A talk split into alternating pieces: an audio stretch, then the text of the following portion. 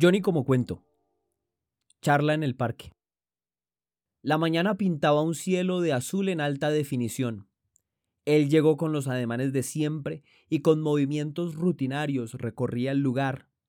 Sus pasos iban lentos, como queriendo alargar la estancia.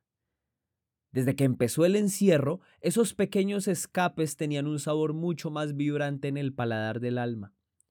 Sintió que lo miraban, así que se incorporó para quedar de frente a su sensación. En efecto, había alguien, pero ahora ella miraba para otra parte. Él fue decisión. Cuando la tuvo en primer plano la saludó y ella correspondió con una sonrisa mal ensayada. No te había visto. Seguramente eres nueva en el vecindario. Sí, llevo apenas una semana. Hace calor aquí, pero creo que me puedo adaptar. Yo odio el calor. A veces quisiera arrancarme la piel para no soportarlo. ¿Eres así de exagerado en todo?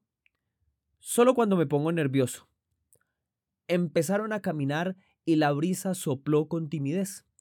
Ella parecía muy ocupada en descubrir un sitio que aún no le resultaba familiar. Él aprovechó su condición e improvisó una ruta guiada por el sendero de siempre. Aquí una vez me lastimé Tuve ardor al caminar como por tres días. No podía apoyar bien la pisada. Por eso siempre voy un poco más despacio, dijo él. El olor parece cambiar justo aquí, contestó ella.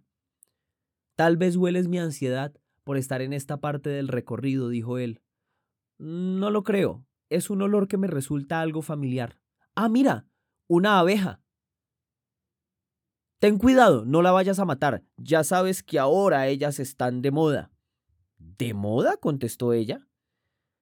Sí, dijo él, salen en todos lados, las llaman la especie más importante, pues. Ella le dijo, ¿estás celoso por las abejas? Él contestó, no, solo que una vez quise matar a una y me picó, duele mucho. Ella dijo, Siempre tienes accidentes. Tendré que estar alerta cuando camine contigo. Él repuso, sí, aunque puede que todo me pase, porque soy algo torpe. Pero bueno, te decía que me picó una abeja y se me inflamó la boca. Todos se reían de mí. Mis amigos me decían que mi boca parecía una llanta. Ella respondía con risas ante el prontuario de torpezas que él le confesaba. Juntos fueron llegando al final del sendero. Se miraron, sintieron cercanía y complicidad. ¿Has notado que ahora todos llevan máscaras? preguntó él. Sí, todos tienen miedo. Dijo él, no me imagino lo horrible que debe ser ir por la vida sin poder oler nada. Ella dijo, fatal, aunque tienen la ventaja de no oler esos líquidos que usan para limpiar todo, son nauseabundos y penetrantes. Todo lo limpian, dijo él. Nunca he entendido cuál es la obsesión de limpiar todo. Es rico dejar que todo huela a lo que la naturaleza decida que debe oler. Ella dijo, bueno, mi paseo ya termina aquí. Gracias por ser mi guía. Fue lindo conocer el parque a tu lado. Eres despistado, pero se te puede excusar eso por el color de tus ojos. Ella guardó silencio y lo miró fijamente.